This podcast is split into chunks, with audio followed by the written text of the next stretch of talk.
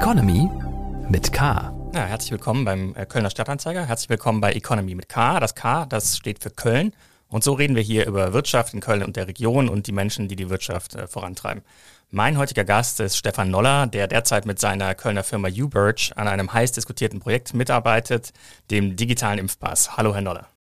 Hallo, guten Morgen. Schön, dass Sie dabei sind. Vielleicht kurz vorab einmal der Zungenbrecher erklärt UBirch. Was bedeutet das? Ja, U-Birch steht, also äh, Birch ist Englisch für Birke. Und äh, das liegt daran, dass wir die Firma gestartet haben äh, als eine IoT, also Internet der Dinge Firma. Und die erste IoT-Installation, die die Firma gemacht hat, war eine interaktive Beleuchtung in der Birke vor meinem Haus. Daher kommt das. Das heißt, die Birke steht in Köln. Genau. Die Firma ist im Mediapark und Schlagzeilen haben sie gemacht, äh, dass sie am Auftrag beteiligt worden sind für den digitalen Impfpass. Ein Konsortium aus äh, IBM, den öffentlichen Rechtenzentrumsbetreibern äh, Gov Digital und der IT-Dienstleister Bechtle und eben UBirch. Was ist denn Ihr Anteil an der Arbeit an dem digitalen Impfpass für Deutschland? Naja, wir haben ähm, schon seit langem uns ja mit dem Thema der Absicherung von Daten an ihren Quellorten beschäftigt. Das ist im Prinzip der Fokus von UBirch äh, schon weit vor der Pandemie und haben uns dann früh, als die Pandemie losging, äh, dem Thema zugewendet, äh, PCR, also Corona-Testergebnisse abzusichern. Ja, mhm. Und mit unserer Technologie. Äh, was ähnliches haben wir dann, als klar war, es gibt Impfstoffe in Altötting, tatsächlich in Europa als erste, Entschuldigung, für Impfnachweise auch gemacht. Und ähm, dementsprechend ähm, ist sozusagen unsere Rolle in dem Konsortium jetzt natürlich auch da, unsere Technologie mit reinzubringen und unsere Expertise. Mhm. Und Sie haben ein Pilotprojekt in Altötting am Start seit äh, Beginn des Jahres. Wie ist denn dazu gekommen? Wieso denn Altötting? Ja, das hat ein bisschen mit unseren ähm, Partnern zu tun. Ja, wir sind mit ähm, einer Firma, die heißt Gov Digital, das ist eine Genossenschaft von ähm, kommunalen IT-Dienstleistern, wo übrigens die Stadt Köln auch ein Genosse ist, also auch mhm. äh, stark in NRW vertreten. Aber mit denen sind wir verpartnert, deren Blockchain-Infrastruktur nutzen wir zum Beispiel. Mhm. Und über die, über deren Partnernetzwerk ist sozusagen die Verbindung zum Landrat Schneider in Altötting äh, entstanden. Es ist in Bayern die AKDB, ist der Genosse, also der bayerische IT-Dienstleister und die haben die Verbindung hergestellt. Mhm. Der Vertrag jetzt für den Impfpass hat ein Volumen von 2,7, ungefähr 3 Millionen Euro. Das klingt alles eigentlich ziemlich simpel. Warum gibt es denn das nicht schon längst? Naja, es ist halt nicht ganz so einfach. Ne? Das sind äh, hochsensible Daten. Es geht um sehr viele, äh, ne? weil es ja eben fast alle Erwachsenen also es soll allen Erwachsenen in Deutschland angeboten werden können, werden sich auch hoffentlich sehr viele davon tatsächlich impfen lassen und auch nach allem, was wir wissen äh, von Altötting, wo wir ungefähr eine Akzeptanzquote von, von 90 plus Prozent haben äh, für diesen digitalen Nachweis, werden die meisten sich den auch geben lassen. Das heißt, es geht um sehr viele, sehr sensible Daten an vielen Orten in Deutschland erhoben, in Arztpraxen, in Impfzentren und so weiter. Das ist nicht ganz trivial. Ne? Das äh, in Altötting fairerweise ist halt ein Impfzentrum, ein Landkreis. Mhm. Ähm, das für die viertgrößte Industrienation der Welt flächendeckend auszurollen, ist einfach ein bisschen komplizierter, erfordert ein paar mehr Sicherheitsvorkehrungen, Datenschutzsichtungen und dergleichen. Das ist, das ist der Grund, warum es ein bisschen länger dauert. Aber ich glaube, dass wir trotzdem äh, in Europa mit großer Wahrscheinlichkeit einer der ersten sein werden, die es flächendeckend ausrollen. Also insofern äh, ganz so langsam, wie es gesagt wird, ist es, glaube ich, gar nicht. Das heißt, die Fertigstellung nähert sich. Absolut, ja, ja. Das ist ja angekündigt, dass es äh, bis äh, zum Ende der, zwei, der ersten Jahreshälfte live gehen wird. Ne? Und das äh, sieht gut aus, dass wir das auch schaffen werden. Ne? Mhm. Und für mich als Nutzer, als jemand, der eine Impfung bekommen hat, wie funktioniert das denn? Wie bekomme ich denn dann diesen äh, digitalen Nachweis? Ja, Sie gehen dorthin, wo Sie sich eben impfen lassen. Da ist unsere Lösung installiert. Das ist im Prinzip äh, eine Erfassungsmaske, äh, wo die Daten eben äh, aufgenommen werden, eventuell auch aus dem System, wo sie sind, übernommen werden. Und dann wird ein äh, kryptografisch signierter, also unterschriebener Nachweis generiert, ähm, der dann an anderer Stelle prüfbar ist. Ne? Da wird so ein, so ein sogenanntes PKI-System, also Public Key Infrastructure, Schlüsselsystem sozusagen, digitales Schlüsselsystem verwendet, was äh, in seinen Wurzeln bis zur WHO hochreicht, ne, aber über die äh, EU und natürlich die nationale Gesundheitsautorität, also das Bundesgesundheitsministerium, und die äh, in ihrer Abfolge unterschreiben, diesen Impfnachweis. Mhm. Und das hat den Vorteil, dass er äh, entsprechend international, also jetzt vor allem erstmal in der EU anerkannt ist und gelesen und verifiziert werden kann. Mhm. Und was bekomme ich dann? Also bekomme ich eine App, wo das dann drin ist oder wie ist das konkret dann ähm, für den Nutzer greifbar, dieser Nachweis? Es hat schon mal jemand gewitzelt auf Twitter, dass, äh, also äh, Witze über die Pandemie ist natürlich ein Problem an sich, ne, aber dass die QR-Code-Industrie ähm, äh, da, dahinter steckt. Ähm, nein, also deswegen, ne, weil da, das ist am Ende vor allem ein QR-Code, ein, ein sogenannter signierter QR-Code, in dem praktisch die, äh, man, wir sagen, die Impfbehauptung ähm, eingespeichert ist zusammen mit einer digitalen Signatur, so dass äh, eine prüfende Stelle, ne, das ist egal, ob es ein Restaurant oder beim Grenzübertritt oder beim Borden in ein Flugzeug, kann das auslesen, kann überprüfen, ob die Signatur gültig ist, indem man sozusagen den öffentlichen Schlüssel der autorisierten Stelle heranzieht, ne, an den man drankommt. Und kann dann sagen, okay, das ist nicht nur Sie behaupten nicht nur, dass Sie da und da mit dem und dem Impfstoff geimpft wurden, sondern ich kann es sogar prüfen, indem die Signatur eingelesen und dagegen gehalten wird und das stimmt und dann kann ich dem Impfnachweis vertrauen. Das heißt, jetzt werden ja Geimpfte ähm, äh, mit äh, negativ getesteten gleichgestellt und ich könnte in ein Restaurant gehen und sagen, ja, ich bin geimpft und der Restaurantbetreiber würde dann eine App haben oder äh, diesen genau. QR-Code. Ach so, genau, weil Sie fragten, in welcher Form. Also äh, mhm. äh QR-Code hat erstmal den Vorteil, einmal freut sich die QR-Code-Industrie, aber vor allem ist er sehr ähm, medienneutral. Ne? Also ich mhm. kann ihn theoretisch auch, auch praktisch auf Papier ausdrucken das hört sich vielleicht komisch an, aber das ist natürlich trotzdem in einem Land, wo das äh, äh oder überhaupt ja die eine, eine der Kernanforderungen der EU ist, dass es barrierefrei ist, dass also auch unser Arbeitstitel ist immer Oma Erna, muss es auch ähm, vielleicht unfair Oma Erna gegenüber, die schon seit langem Smartphone benutzt, aber es wird Leute geben, die einfach aus irgendwelchen Gründen das nicht auf dem Smartphone haben wollen oder können. Die können das dann tatsächlich auf Papier nutzen äh, lässt sich genauso digital einlesen und verifizieren, aber es wird natürlich auch ähm, App-Varianten geben. Zum einen die Corona-Warn-App, wo man das aufbewahren und einlesen kann. Mhm. Und es wird aber auch von dem Konsortium eine, ähm, also technisch wird die vom Robert-Koch-Institut kommen, aber die äh, eine App geben, in der der Impfnachweis vorgehalten werden kann. Mhm. Und eine Prüf-App. Ne? Also es ist sozusagen die Idee immer zwei Apps, eine für den Bürger, die Bürgerin ähm, und eine für den Restaurantbetreiber, den Flugzeug-Owner äh, und so weiter. Aber diese Prüf-App wird im Prinzip auch jeder herunterladen können. Da wird es ja keine Registrierung oder sowas geben, sondern sonst, das werden ja genau. zigtausende genau. Ähm, genau, Unternehmen sein, die alles, testen wollen. Äh, ist ja auch ein Open Source äh, Projekt. Äh, auch das ist ja neu und äh, eigentlich eine tolle Entwicklung, nur dass die, dass der Staat äh, immer mehr Open Source Lösungen äh, entwickeln lässt und mhm. mit all den Konsequenzen, dass es eben einsehbar ist, prüfbar, aber auch theoretisch nachbaubar. Ne? Also theoretisch ist auch denkbar, dass sie, äh, also der Kölner Stadtanzeiger eine eigene Prüf-App rausbringt, ne? auf der Basis des veröffentlichten Codes. Mhm, das haben wir jetzt nicht vor. Aber ich, wie ich das verstanden habe, äh, wenn ich den äh, QR-Code scanne, dann wird eine äh, Webadresse äh, aufgerufen und die sagt dann eben, ob der, äh, ob der Impfnachweis äh, berechtigt ist oder nicht.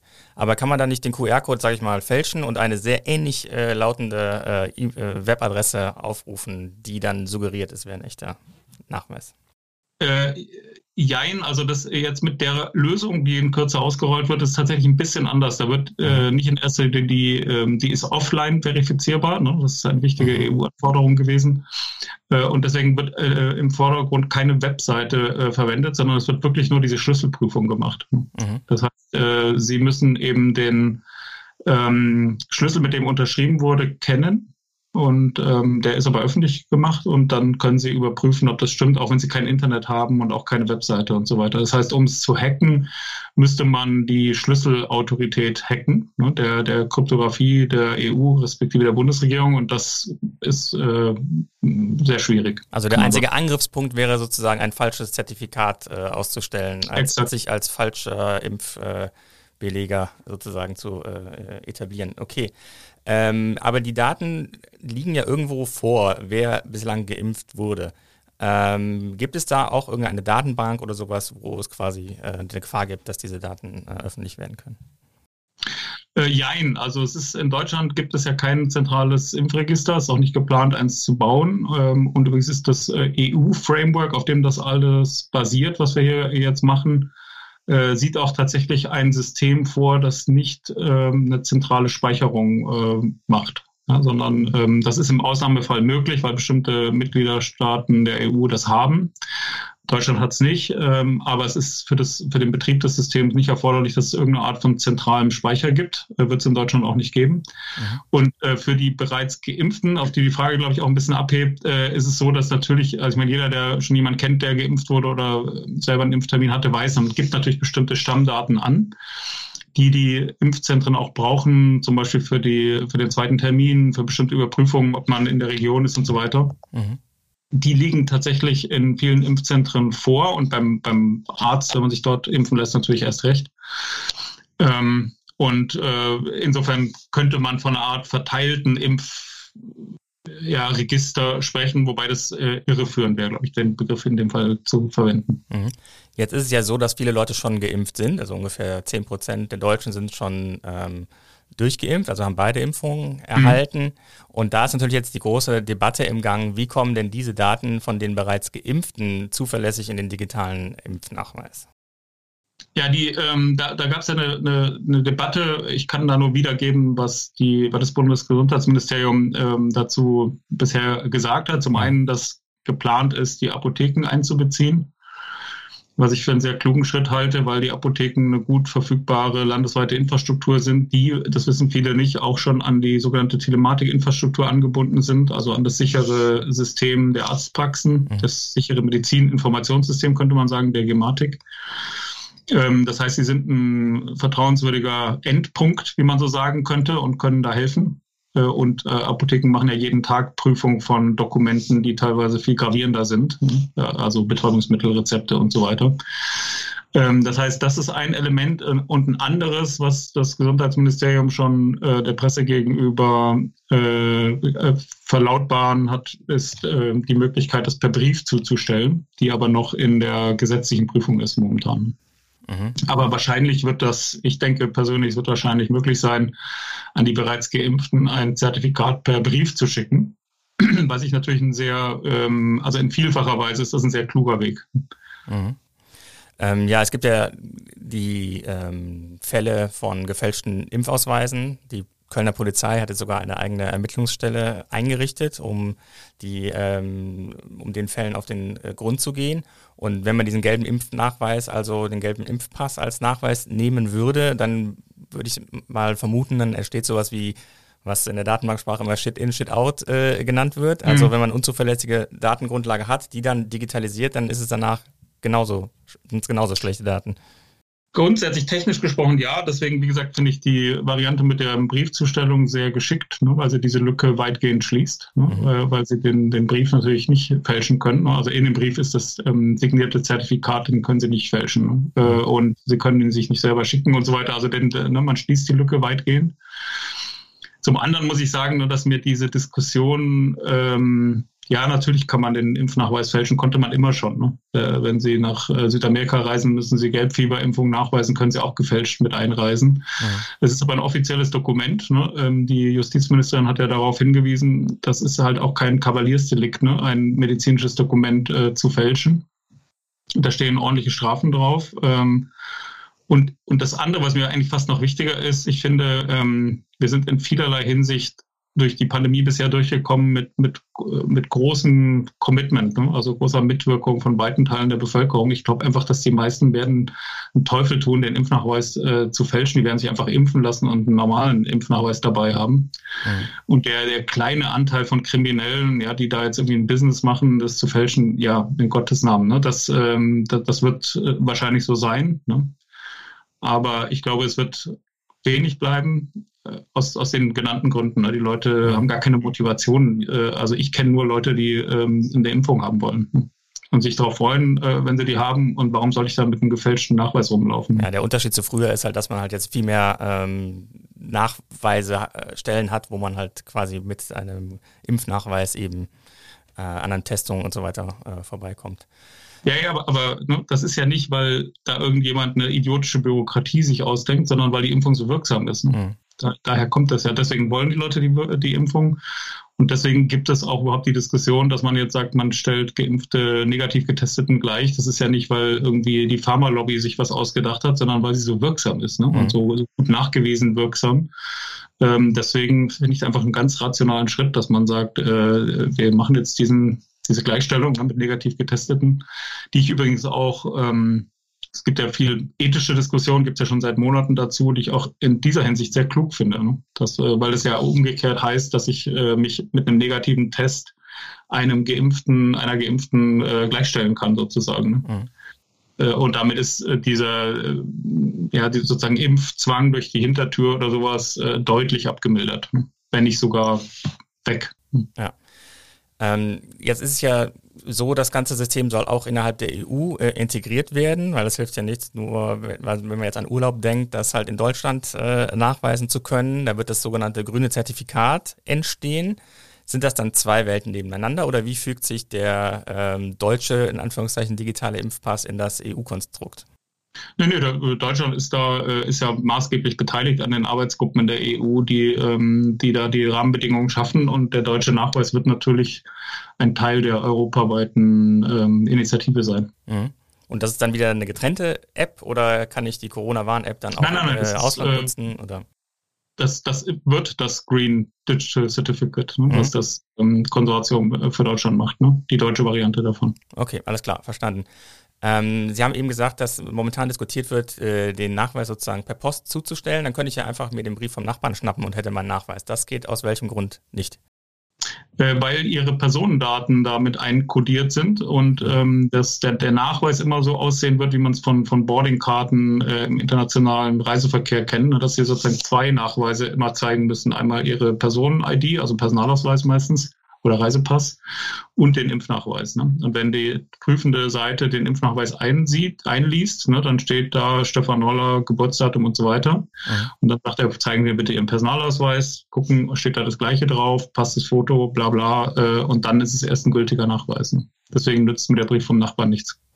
Was glauben Sie, wird das System auch für weitere Impfnachweise ähm, die Basis bilden? Also dass man quasi den gesamten Impfausweis äh, digitalisiert auf diese Art und Weise oder ist es jetzt nur ein Sonderprojekt für Covid-19?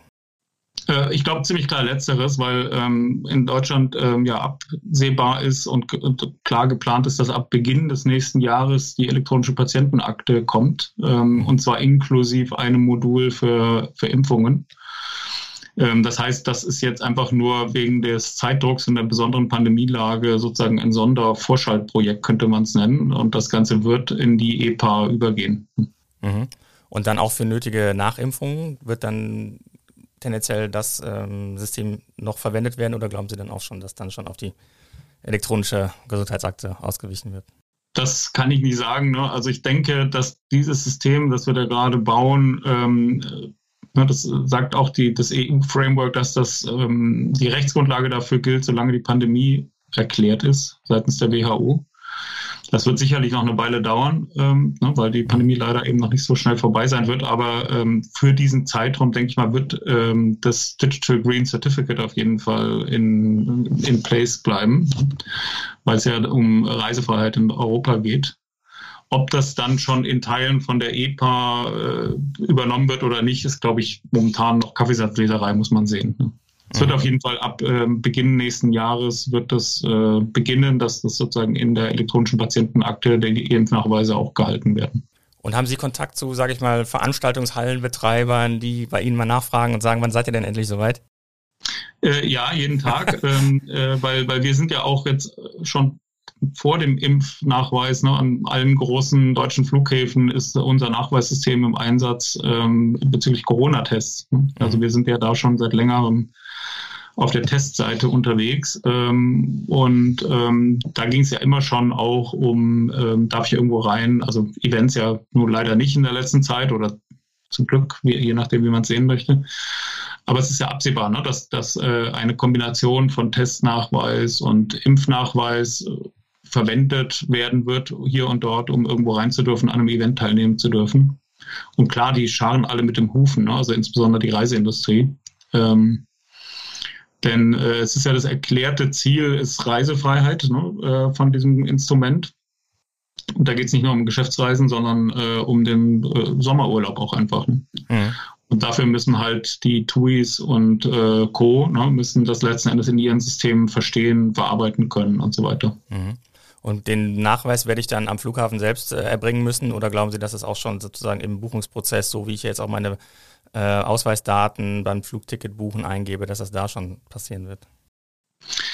Das kann ich nicht genau sagen. Ich kann nur, ich, ich bin halt ein, logischerweise eher ein Fan von digitalen Lösungen. Ne? Und ich finde zum Beispiel, dass ich habe immer ein bisschen Mitleid mit Leuten, die noch mit äh, Papiertickets unterwegs sind, äh, weil, weil ich einfach digitale Instrumente eleganter, komfortabler und äh, in der Regel auch sicherer finde. Mhm.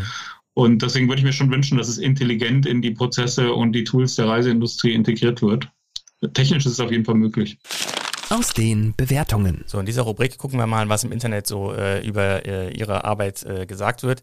Ich habe hier als erstes mal einen Ausschnitt mitgebracht äh, von Anke Domscheit-Berg, die äh, Digitalpolitikerin der Linken, die sich sehr viel mit dem digitalen Impfpass beschäftigt. Und äh, mir geht es vor allen Dingen darum, dass angekündigt war am Anfang, dass eigentlich mit der Blockchain-Technologie gearbeitet werden würde für den digitalen Impfpass. Hören wir mal kurz rein. Warum zur Hölle fünf Blockchains? Wie ist das eigentlich mit dem ökologischen Fußabdruck von fünf Blockchains, wenn man von etwas redet, das vielleicht zig Millionen BürgerInnen eines Tages benutzen? Die Fragen konnte ich alle durchstreichen, denn die Biggest News gab es gleich am Anfang. Es gibt gar keine fünf Blockchains mehr. Ja, da hatten viele gedacht, UBirch würde seine Blockchain-Kompetenz äh, einbringen in den digitalen Impfpass. Warum ist das denn nicht der Fall, wie Frau Domstadt-Berg aus dem Ausschuss berichtet hat?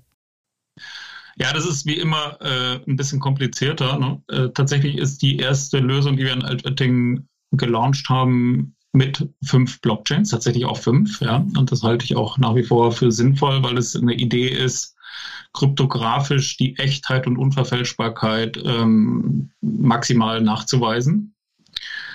Ähm, Allerdings ist in den EU-Anforderungen davon nicht die Rede. Das hat bestimmte Gründe. Das liegt vor allem darin, dass das EU- und das Bundessystem ein System ist, was sozusagen zentrale staatliche, hoheitliche Autorität ähm, organisiert.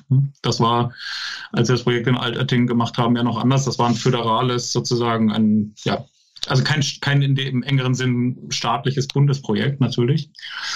Und äh, um eine zentrale ähm, Autorität digital zu organisieren, gibt es halt klassische Instrumente, die, die gut geeignet sind, ne? wie ähm, eben PKI und so weiter. Was viele nicht wussten, das konnten wir aber auch nicht äh, kommentieren, weil wir da nicht ähm, in der Zeit sozusagen in einer Schweigephase waren, ist, dass ähm, die UBERT-Systeme immer schon auch PKI-Systeme sind, ne? auch Altötting. Also wir haben auch dort mit äh, digitalen Unterschriften, mit hoheitlichen Siegeln der Bundesdruckerei gearbeitet und so weiter. Und die Blockchain ist halt ein Aspekt, um das zusätzlich abzusichern. Ja. Ähm, insofern ist es nicht, wie es immer dargestellt wird, ein ganz anderes System. Es ist sozusagen ein bestimmter Aspekt der Absicherung, wie wir es im Altötting gemacht hat, wird auf der Bundesebene nicht genutzt. Mhm. Aus, okay. aus einer Reihe von Gründen. Das äh, ist vor allem eben Kompatibilität zu dem EU-Framework, ähm, wo es jetzt äh, keinen Sinn gemacht hätte, in Deutschland einen anderen technischen Ansatz zu wählen. Ne? Das heißt, das war nicht der so marketing Wie häufig, ne, wie es dargestellt wird, oh Gott, das waren ja fünf Blockchains, das ist ein ganz anderes System.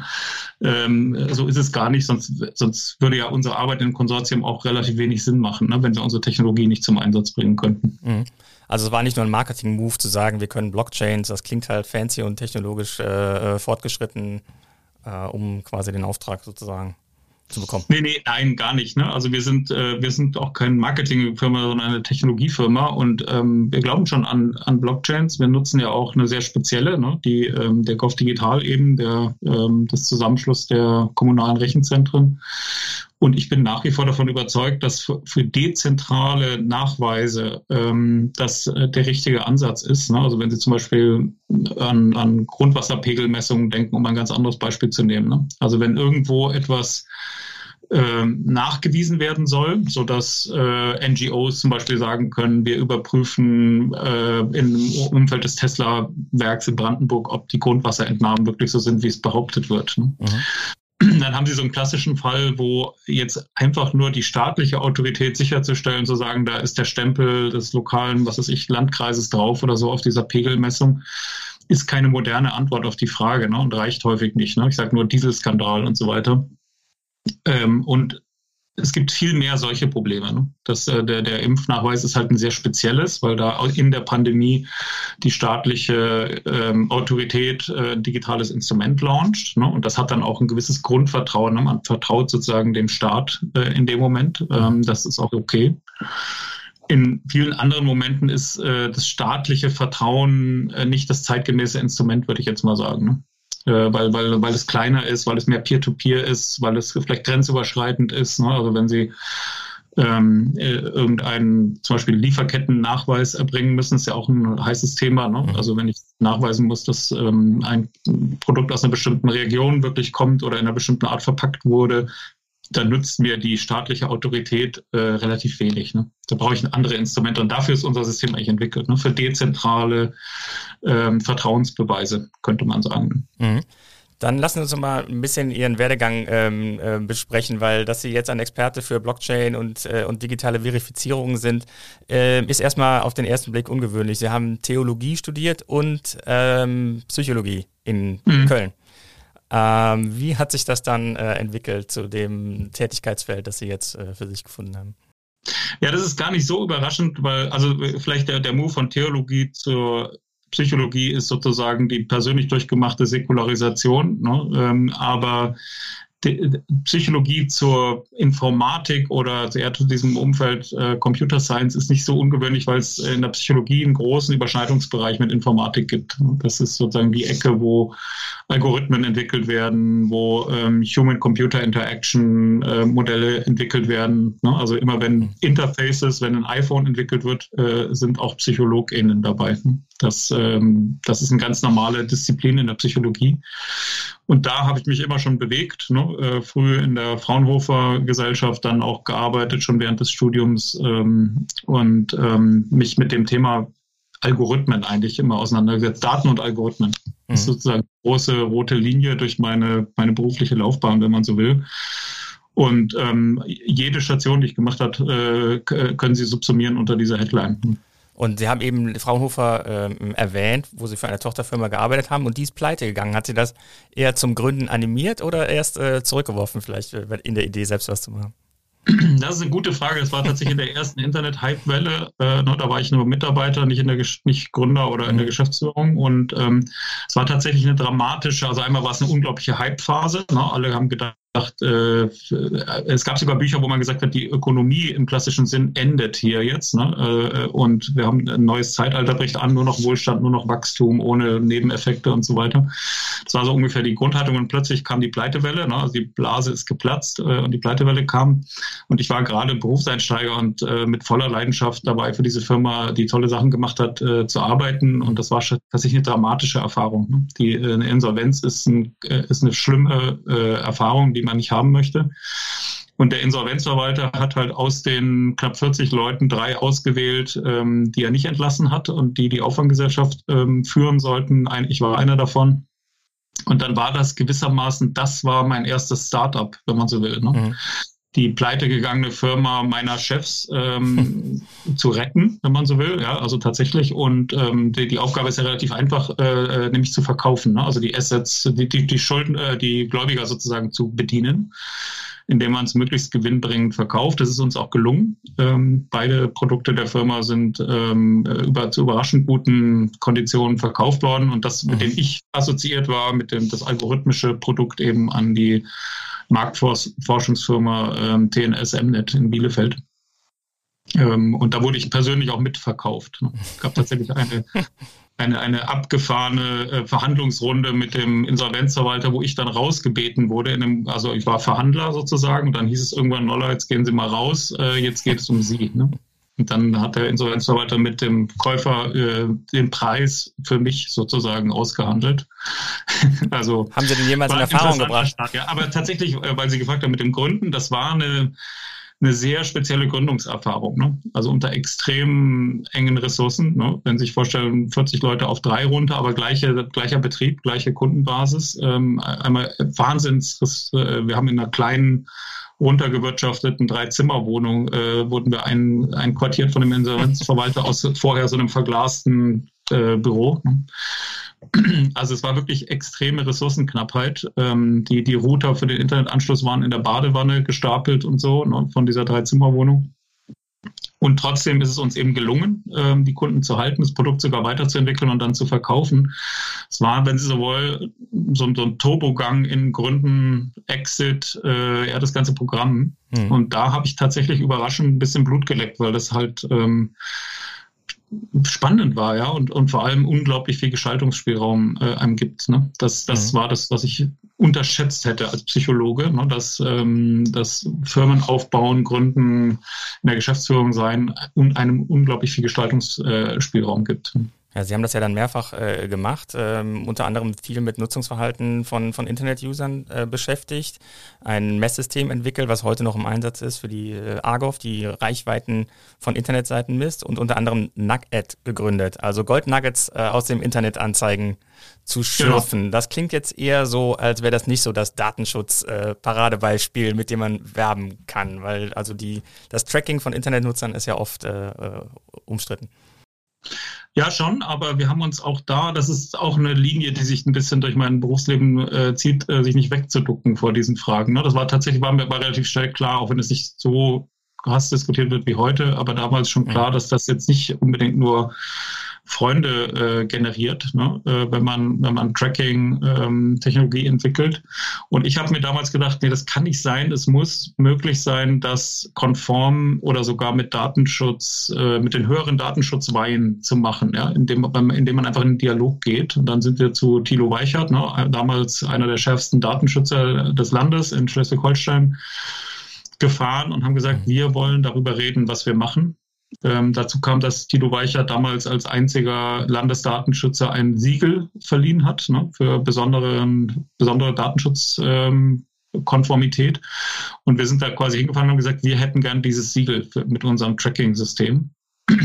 Und waren eigentlich äh, schon darauf eingestellt, dass er uns einfach rausschmeißt oder so. Aber ist nicht passiert, sondern wir waren dann in einem anderthalbjährigen Prozess mit ihm und seinem Team und haben das System tatsächlich so angepasst, äh, Vorkehrungen eingezogen, Dinge verhindert, verkürzt, äh, dass wir am Ende das Siegel von ihm bekommen haben, mhm. als erstes Targeting-Unternehmen überhaupt und dann auch noch mehrfach äh, in der Folge sozusagen erneuert bekommen haben, ne, was immer eine harte Prüfung war. Also wir haben damals schon bewiesen, dass es geht, ne, dass man datenschutzkonform Targeting machen kann. Ähm, man muss allerdings sagen, dass äh, die Firma gibt es inzwischen praktisch nicht mehr. Ne? Ähm, und ähm, also damit will ich sagen, das ist nicht unbedingt, wir waren schon sehr erfolgreich zwischendurch, Europa, Marktführer und so weiter. Das hat schon gut funktioniert, aber äh, trotzdem ist, sind inzwischen Targeting-Varianten vorherrschend am Markt, die dieses Siegel wahrscheinlich nicht mehr bekommen würden, ne? muss man sagen. Und als Google und Facebook den digitalen Werbemarkt dann angefangen haben, unter sich aufzuteilen, da haben sie die Firma auch verkauft. War das der Grund? Genau, oder? wir haben ja ein bisschen vorher schon. Ne, ähm, die Deutsche Post hat die Firma dann gekauft. Im Rahmen ihrer Digitalstrategie war das die erste große Akquisition. Mhm. Ähm, das, war okay. Äh, die Firma war gerade erst fünf Jahre alt, also wir waren eigentlich gar nicht äh, auf dem im Plan, jetzt die Firma zu verkaufen. Das hat sich einfach so ergeben. Ähm, und wir haben die ja dann noch jahrelang in der Deutschen Post weiterentwickelt und weitergeführt. Ne? Also es war jetzt kein Exit so im Sinne von weg und wir, äh, wir sind raus, sondern wir haben das noch, ist noch sehr schön gewachsen in der Deutschen Post auch. Fragengewitter. So, zwei Möglichkeiten gebe ich vor und Sie antworten ganz äh, kurz und knapp. Kölsch oder Wein? Wein. Fleisch oder vegan? Fleisch. Oper oder Stadion? Oper. FC oder Fortuna? Fortuna. Rheinauhafen oder Schelsig? Rheinauhafen. Spülmaschine mit Besteckkorb oder mit Besteckschublade? Sie sehen, ich habe Ihren, äh, Ihren Twitter-Account durchforstet. Ja, Schublade und Beleuchtung. Für mich unverständlich. Android oder iPhone? iPhone. Freizeit oder Überstunden? Leider Überstunden momentan eher. Zoom oder Teams? Zoom. Autoritär oder agil? Agil. Kölscher Klüngel oder Ausschreibung? Ausschreibung. Sparen oder prassen? Das habe ich nicht verstanden. Sparen oder? Prassen. Prassen. Aktie oder ETF? ETF. Risiko oder Sicherheit? Risiko. Schon geimpft oder noch nicht geimpft? Zum Teil. also die erste Impfung. Ja, ähm, wunderbar. Dann vielleicht, Sie haben ja noch andere ähm, Aktivitäten über Ihr, Ihr äh, Lebenslauf ähm, gestreut. Zum Beispiel waren Sie sehr aktiv ja auch in der Digitalpolitik über den Verband D64. Und was da besonders auffällt, ist auch ähm, der äh, Minicomputer Calliope Mini. Erzählen Sie doch mal, was das ist. Viele Hörer kennen das, glaube ich, äh, nicht. Ähm, ich habe äh, Söhne, ich habe mich damit schon beschäftigt, aber vielleicht geben Sie mal einen kurzen Exkurs, was der Calliope Mini ist.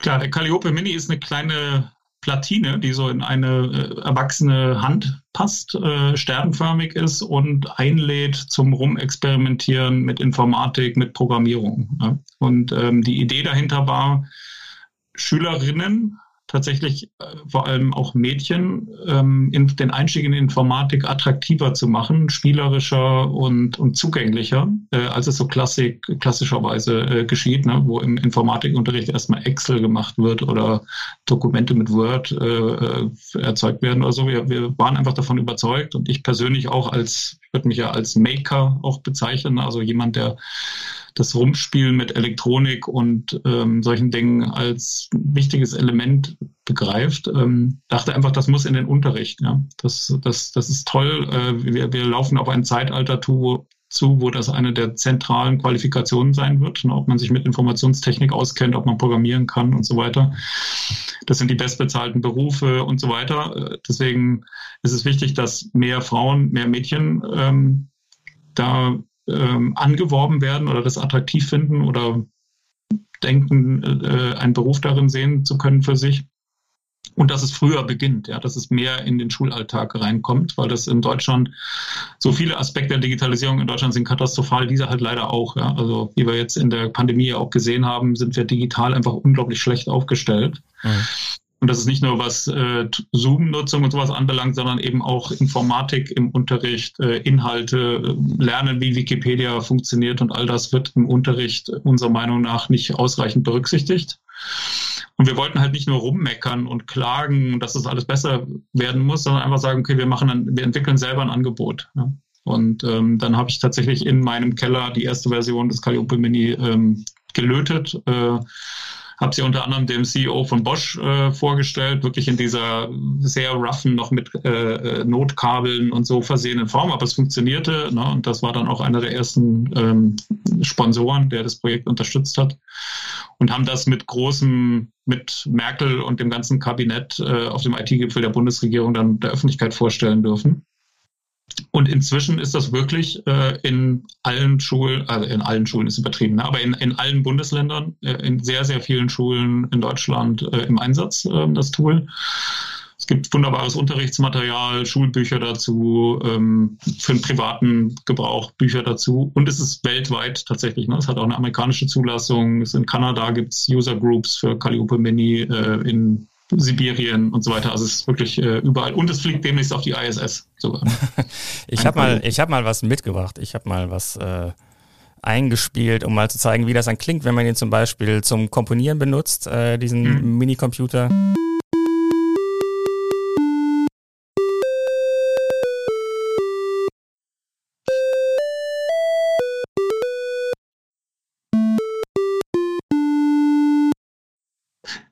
Nur bei den Triolen, da bin ich gescheitert. Sehr schön, sehr schön. Ich kann dazu eine äh, kleine Anekdote, ne? also äh, Sigmar Gabriel war damals Wirtschaftsminister ne? und ähm, ich habe das äh, im Beirat Digitale Wirtschaft, im Wirtschaftsministerium, da war ich Mitglied, ähm, unter anderem auch vorgestellt, und da gab es auch äh, Unterstützung für das Projekt. Und ähm, Sigmar Gabriel haben wir gewonnen, indem wir ihm ähm, ein, ein, sozusagen ein, ein Pappkarton, da war der Calliope Mini äh, drauf und er musste die Verbindung mit leitendem Klebeband äh, selber kleben, um eine kleine Schaltung herzustellen.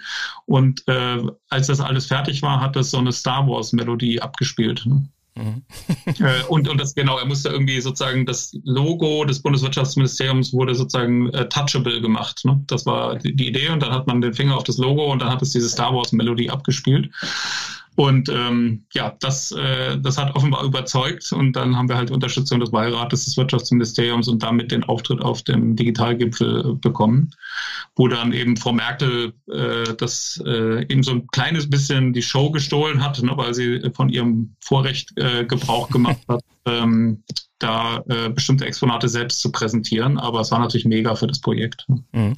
Sie haben vier Töchter. Sind die denn jetzt auch mit dem Calliope an äh, Informatik herangeführt oder sehen Sie, äh, dass die Töchter sich für andere Sachen interessieren? Nee, ist tatsächlich so, dass äh, vor allem die Tochter, die das damals auch mitpräsentiert hat, ähm, äh, Informatik gewählt hat äh, und, und mit Begeisterung von einer Informatiklehrerin, was ich auch ganz toll finde, unterrichtet wird und das äh, sehr stolz immer erzählt und, und dass, dass sie da irgendwie schon früh äh, mit im Austausch war und ja, also sie macht Informatik tatsächlich. Mhm. Gut, ähm, ein zweites Projekt, das sehr spannend ist, äh, das Sie mitfinanzieren und mitgegründet haben, ist äh, Trackle. Mhm. Ähm, ist das von Ihren vier Töchtern inspiriert oder? nee, das ist, das ist einfach von der äh, Freundin äh, Katrin Reuter, ne, die, die äh, CEO und Gründerin, die Hauptgründerin von Trackle, mhm. ist mit zusammen mit ihrem äh, Mann, ne, die waren, die sind, wir sind befreundet und wir saßen äh, zusammen, äh, ne, früher saß man ja noch zusammen und hat äh, irgendwie sich betrunken. Und da hat sie halt erzählt, dass sie das unglaublich findet ne, in, äh, in unseren Zeiten, ne, dass ähm, Verhütung mit äh, nicht medikamentösen Mitteln immer noch so antiquiert funktioniert, ne? dass man so mit Millimeterpapier Temperaturen mhm. eintragen muss.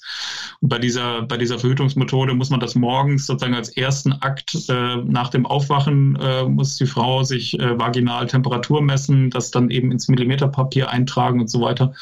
Und äh, das, das kann sie sehr schön erzählen, ne? wie das ist, wenn dann noch andere Kinder irgendwie mit im Bett liegen und fragen, Mama, was machst du da? Und so. Ähm, also es ist einfach, und es ist sehr fehleranfällig Technik und so weiter. Und da haben wir im Prinzip, hat sie gesagt, Stefan, das kann doch nicht sein, dass das äh, heutzutage so geht, wo es Bluetooth-Geräte überall gibt und so.